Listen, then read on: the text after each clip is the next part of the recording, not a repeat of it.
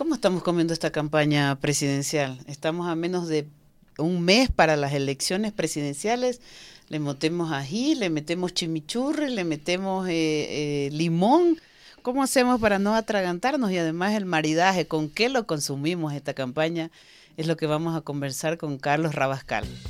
Si eres el callado de tus amigos porque no sabes de lo que están hablando, no dejes para mañana lo que puedes saber now. Empezamos. Hola, ¿qué tal? Pasaba por aquí, soy Mónica Mendoza y estamos en el Force Now de Forbes Ecuador, el podcast con Carlos Rabascal, consultor político. Hola Carlos, ¿qué tal? Hola, mi querida Mónica, los años que te veo. Qué ingratitud la tuya. Hablábamos de los azules, hemos pasado a la siguiente etapa, por lo menos una y ya lo ve. por lo menos un tema un tema importante y positivo en estos días. Ni me hagas acuerdo que todo está en crisis, hasta el que está en crisis. Carlos, está, estamos aquí para conversar, eh, no sé, creo que la política también se come se saborea. ¿Cómo tú crees que en esta campaña la podemos saborear? ¿Le metemos un poco de ají, de limón para pasar el mal sabor o cómo lo ves tú? ¿Te acuerdas en mi época de periodista que yo siempre decía, a esta vaina hay que ponerle chimichurri para hacerlo más entretenido? A mí no me gusta el chimichurri, te digo yo. prefiero, el asado? Prefiero el ají o el limón en los ah, ceviches. A ti te gusta lo picante entonces. Sí, ¿la campaña está picante o aburrida? Aburrida, la campaña está súper aburrida, porque además, Mónica, tú que has vivido tantas campañas electorales, que contigo transmitimos algunas campañas electorales, que contigo analizamos el contenido de las propuestas y toda la cuestión, tenemos primero un proceso electoral atípico porque antes no existía la muerte cruzada. Hasta el nombre es medio raro, muerte cruzada. Y dos, eh, Como cementerio. ¿Te imaginas cuando dices muerte cruzada un cementerio? ¿Con lápidas del político o no? Te diría más que, que entierro, más que cementerio. Puede haber lápidas también. Yo creo que de esta elección, de este proceso electoral, que hay que asimilarlo como las pasos de la Argentina, porque para mí hay algunos que están jugando a la política, lamentablemente a la política corta, como decía Néstor Kirchner, y otros están en una especie de paso para prepararse en una especie de pretemporada para el 2025. Pero siendo este un proceso electoral atípico, la campaña no solo que está aburrida en la mayoría de los candidatos, porque hay dos candidatos que están jugando verdaderamente a la política y el resto de los candidatos están en esa calentamiento. en ese calentamiento para el 2025. Y el problema es que no hay propuestas. No salimos de espacios comunes, de líneas generales, y no se está aprovechando el tiempo también, porque al Ecuador hay que verlo en ese horizonte de tiempo. Pero cuando tú dices propuestas, ¿qué propuestas? Esta mañana yo tomaba un taxi aquí en Quito para venir a la revista y le preguntaba al señor, eh, ¿por quién va a votar? Y me dice, todavía no sé. Y la encuesta tal dice que el fulanito está segundo, ¿usted cree? Y le dije, yo sé menos que usted.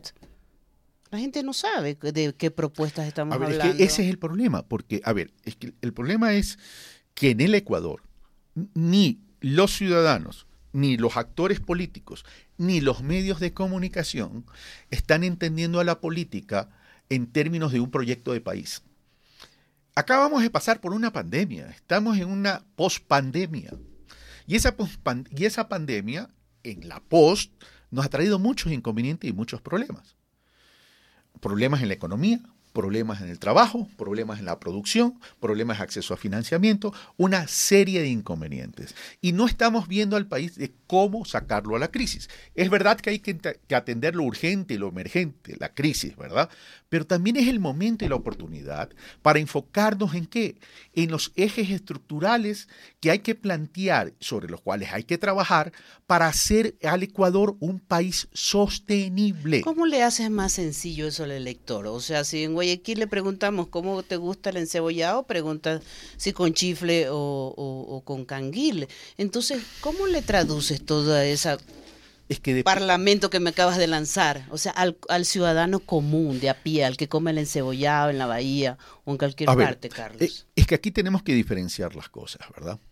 Una cosa es hablarle al ciudadano en un lenguaje muy común en un proceso electoral.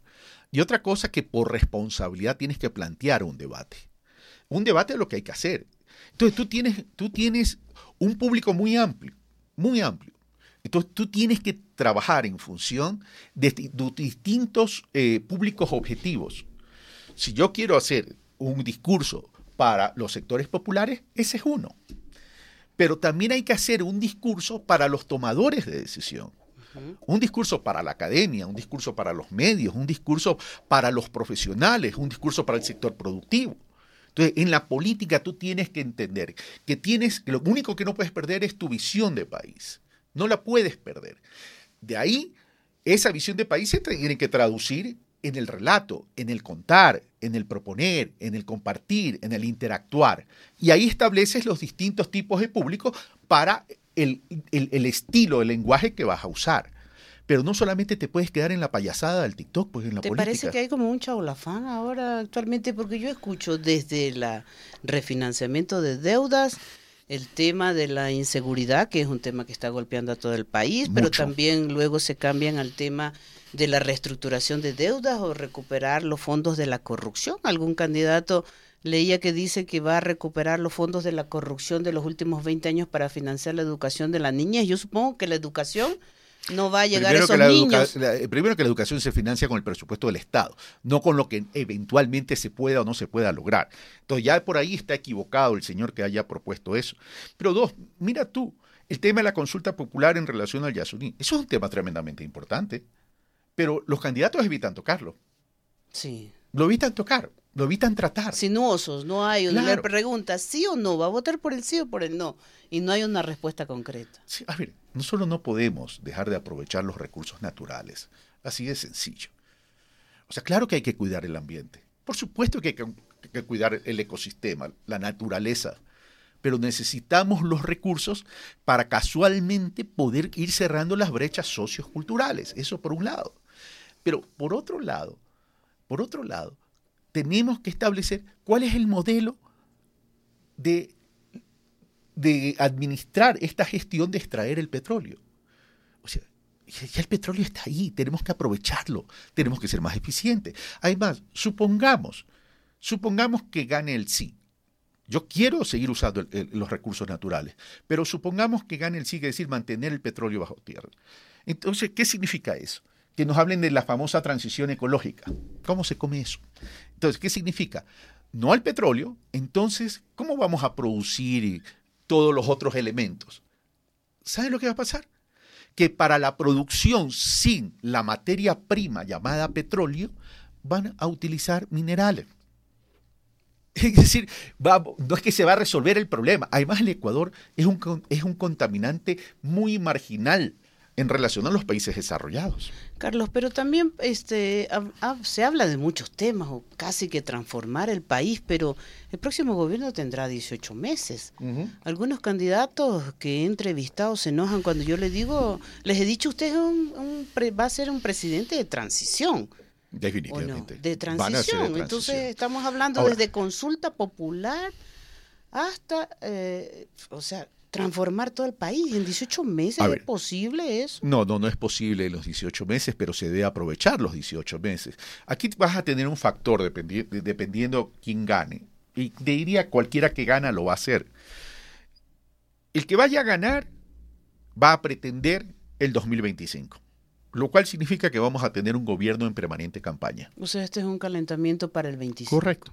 Por eso digo, es una especie de paso a Argentina. Entonces, en estos 18 meses, más bien lo que nosotros deberíamos hacer es pacificar el país. ¿Y qué significa pacificar el país, Mónica? Significa aprender a recuperar la cultura de diálogo y tender puentes porque los problemas son estructurales. para eso? ¿Crees que hay escenario para eso? Es que no se trata de que haya escenarios o no haya escenarios. La pregunta es por qué no habría el escenario. es porque la, clase política está luchando por el poder, por el como poder, pero no, no como poder para cambiar y generar una transformación. Entonces, no estamos sintonizando con las necesidades de la sociedad ecuatoriana, del pueblo ecuatoriano a ver, ¿cuáles son los problemas estructurales que hay? La urgencia está clara, seguridad y trabajo.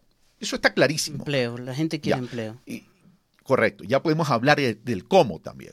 No sé si el tiempo nos dé. Pero por otro lado, tenemos que plantearnos ejes de conversación para ponernos de acuerdo. ¿O qué creen? Que no hay que hacer reforma. Entonces, si hay que hacer reforma en la asamblea, ¿con quién? Que se van a quedar mudos. Tienen que hablar para ponerse de acuerdo. Entonces, los ejes son seguridad, reactivación económica productiva con trabajo, educación pública, salud pública, desarrollos locales, territoriales y seguridad social. Porque cuidado, la seguridad social no se explota y va a ser más triste que el feriado bancario del año 99. O sea, Augusto de la Torre ya dijo que no habrán recursos para nuestra jubilación de aquí a cinco o seis años, y entonces yo ya me preocupé. Bueno, que Augusto de la Torre, funcionario del Fondo Monetario, fue, ha sido funcionario del Banco Mundial, Fondo Monetario Internacional. Entonces, ellos tienen otras perspectivas. Estamos hablando de países emergentes, estamos hablando de países latinoamericanos, donde la economía es un instrumento y hay que ponerle el rostro social a la economía. Esta mañana también el señor taxista que me traía decía que no sabía por quién votar. Ya baja el tema político. ya me vas a complicar la vida. Y veía una camioneta con X candidato con la, figura de Jaco Pérez y decía, ¿qué se ha hecho el señor Jaco Pérez? No hace campaña esta, esta campaña corta, eh, sui generis, para, una, para un proceso express, para un gobierno express, ¿en qué ha cambiado, en relación a otras campañas eh, electorales? Eh, primero, el tiempo es muy corto. si tú no tienes estructura, difícilmente es hacer una campaña en territorio. En una, en una campaña tan corta, que además todavía ni siquiera hay, todos los binomios están confirmados. Entonces, ¿es, ¿es, en territorio y en redes o dónde está debería ser, ah, no, la mayor, el único que está haciendo territorio es la Revolución Ciudadana. ¿Por qué? Porque tiene estructura. Porque tiene estructura. Y eso lo reconoce todo el mundo. O sea, tiene una base, tiene una base de voto duro, tiene estructura a nivel del país, por tanto ellos pueden hacer territorio. Los otros no tienen estructura. Por tanto, y tienen bajo nivel de conocimiento. Entonces, Los candidatos nuevos. Correcto, la mayoría son candidatos nuevos, otros que están repitiendo, ¿verdad? Entonces, ellos creen que las redes sociales, por el corto tiempo, los va a potencializar en términos de que el electorado lo conozca.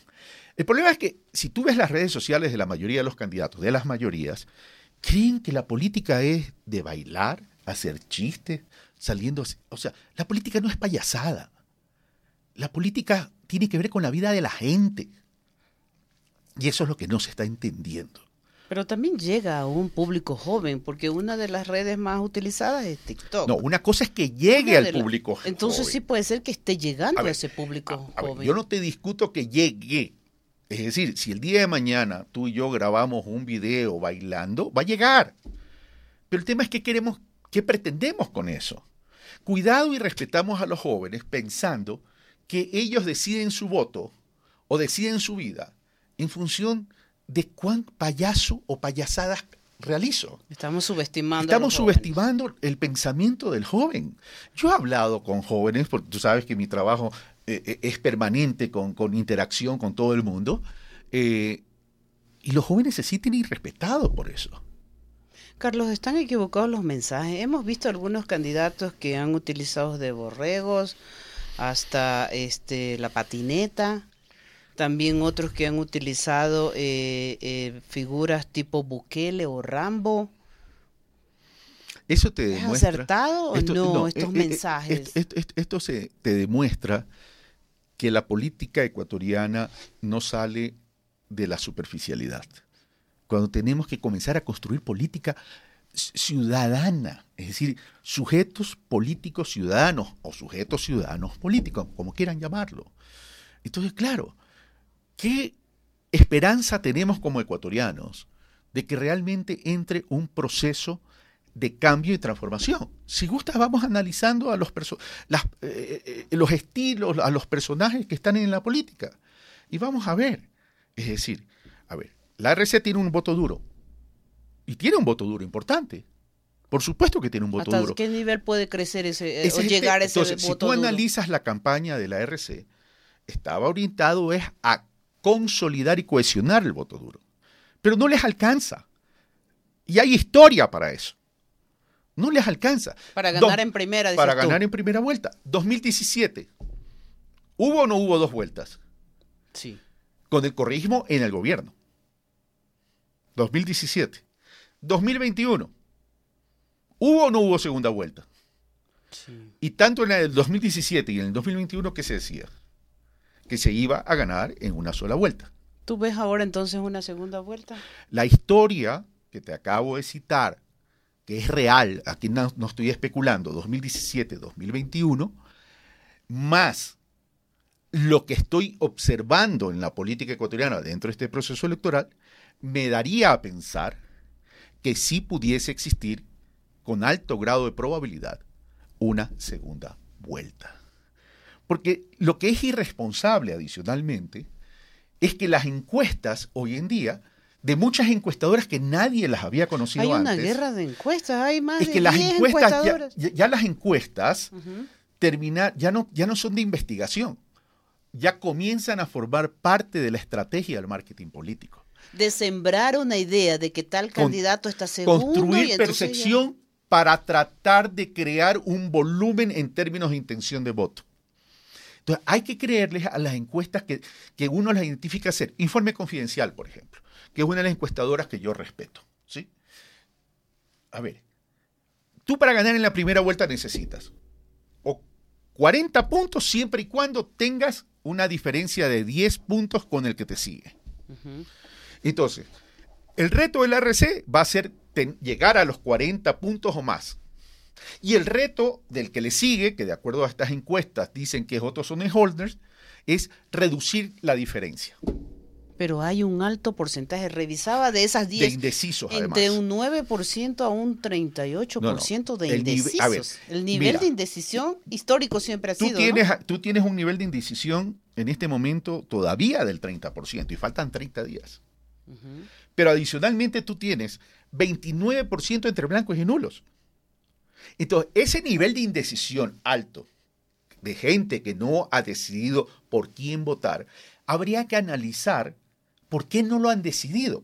El desencanto de la última gobierno, de Entonces, este gobierno. hay que analizar cuál es la transferencia de votos de la indecisión a cualquiera de los candidatos que están en la papeleta electoral. Históricamente se sabe que el voto blanco y nulo también va a reducir. Hoy votan voto blanco y nulo. Pero ¿qué significa el voto blanco y nulo? Rechazo a la política. Entonces, ese voto blanco y nulo, que no es que se va a disminuir a- al 100%, eh, es decir, no, no se va a volver cero, pero sí del 29 va a bajar. Y eso también se va a transferir en esta primera vuelta. Entonces, lo que te quiero decir es, todavía los candidatos tienen opción de crecer. Si los que van segundo para atrás alcanzan y tienen la estrategia, la inteligencia, la habilidad de alcanzar esos votos indecisos y también a los blancos y nulos, entonces van a crecer más aceleradamente que el candidato que va ¿Qué primero. debería ocurrir? Que, que lancen alguna propuesta que me convenza, que convenzan al señor taxista o al que vende en la bahía de Guayaquil, o sea, a ese elector que está ahí, que vive el día a día, la inseguridad, el desempleo, ¿cómo logras eso? Que esa indecisión se baje. Pero también hay un desencanto, acabamos de pasar una asamblea Hay mucho que desencanto. tenía un 5% de, de aceptación o credibilidad, un gobierno que está prácticamente gobernando de brazos caídos, todo el mundo lo dice, y que el presidente Lazo ha dicho que va a volver en el 2025, déjenlo volver, me acordaba, o sea, ¿qué, qué puede pasar en estos, en estos días, Carlos, para Con esa bajar, cambiar tuya, déjenlo niveles? volver, te aseguro que al presidente Lazo no lo van a dejar volver. Porque, yo, a ver, yo creo que el presidente Lazo perdió ya su oportunidad en la política. Bajó la, el Anfor ya. Por más que él diga lo que, lo que diga, pero además el nivel de credibilidad del presidente Lazo, perdónenme, lo digo con todo respeto, el nivel de credibilidad del presidente Lazo está en vías subterráneas ya. Es decir, porque tal cantidad de cosas que ha dicho y que no ha hecho, y además vive en una burbuja, como diciendo, estamos viviendo en el paraíso terrenal o en el paraíso celestial, está completamente desubicado. Ahora, hay una gran decepción. Ahora, en esta elección sí juega un efecto que es la gestión de Lazo, pero es un efecto negativo que sí puede perjudicar a los candidatos que se ubican dentro de un plano cartesiano ideológico hacia la derecha. Pero nadie se ha identificado. Aquí nadie este, dice, la mayoría de candidatos, solo creo que uno o dos Han han renunciado dicho, a las ideologías. Han renunciado a las ideologías, no, no soy ni de izquierda ni de derecha, soy de servicio, no, no hay ideologías. Entonces nadie se pone el sombrero de la ideología, o al menos dos, sí, dos candidatos No, han sí, eh, reconocido a ver, la, la de izquierda que la son revolución, la Revolución ciudadana, está- eh, Ciudadana, tiene una ideología muy marcada. es, la no Revolución. Ciudadana y Jaco Pérez Sí. ha dicho que son de izquierda, pero los otros, Ahora, ahí va a estar la habilidad de los candidatos de poder. A a ver, te dije hace un momento. Por ejemplo, Luisa González. El reto de ella es sumar más votos. Porque los votos duros llegar a ese 40% que decía, esos Sí, 40 ya, los votos duros lo tienen. Los votos duros pueden fluctuar entre el 30 y el 35%. Es decir, ya el- el- el- la fase final de esta campaña, dentro de la estrategia de ellos, es llegar a los votos fuera del correísmo. Pero para llegar a los votos fuera del correísmo, la pregunta es qué tienes que hacer. ¿Qué tienen que hacer? ¿Sí? Entonces tú ya vas viendo un poquito de mensajes. Ya cuando salen en, en- en algunos, en algunos en algunos espacios, ya no salen con la ropa, la, la ropa con la marca, ya salen eh, con una Para ropa alcanzar un electorado más amplio. Pero el tema no es ropa, el tema es mensaje. Entonces, Y en el caso de, y en el caso, en el caso de Otto o en el caso de Yaku, tendrán que tener todos realmente discursos que aglutinen y no que expulsen, no que asusten. Porque hoy la gente tiene temor. Tiene temor que salir a la calle. Necesita a gritos trabajo. Y el sector empresarial se queja. entonces, Carlos, nos vemos en la segunda vuelta. ¿Me vas a entrevistar? ¿Sí? Podemos hacer el análisis. A ver, eh, yo te digo, hay datos históricos. La única vez, ha habido dos ocasiones que se ha ganado en primera vuelta. ¿Sí? Pero ¿cuál es el elemento diferenciador? Que el, que el presidente Correa fue candidato siendo presidente. Por eso que la Revolución Ciudadana usa mucho la figura de Rafael Correa. y sigue Y- presente. Ya, ahora, para mí es una equivocación decir apostamos tan solo una sola vuelta. El propio presidente Correa que dijo en una entrevista en Russian Today, creo que se llama, en RT, dijo, es que es un riesgo decir que vamos a ganar una primera vuelta, porque si no ganamos una primera vuelta, es estar derrotados. La política también es de simbología y la palabra pesa mucho. Esperemos a ver qué pasa el 20 de agosto, Carlos. O sea, le Este- metemos el chimichurri, el ají. No, no, no, no, ¿El- el limones o qué ají, chimichurri, tú debes mi ceviche. Así es, nos vemos el 20 de agosto a ver qué pasa, si hay o no segunda vuelta electoral. Ahora ya sabes de lo que todos están hablando. Esto fue Forbes Now, en el podcast de Forbes Ecuador.